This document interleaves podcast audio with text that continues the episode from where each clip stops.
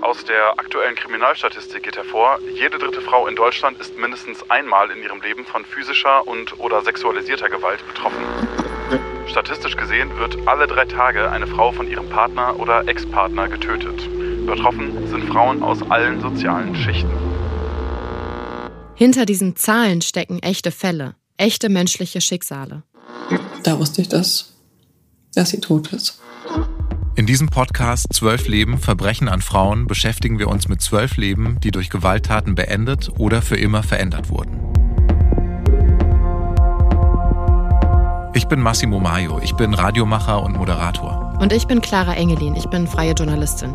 Gemeinsam sprechen wir über Gewalttaten gegen Frauen mit dem Ziel, diesen Fällen, die wir höchstens aus den Nachrichten kennen, Gesichter zu geben. Ich glaube, ich war total fasziniert davon, dass so ein älterer Mann in meinen Augen Interesse an mir hatte.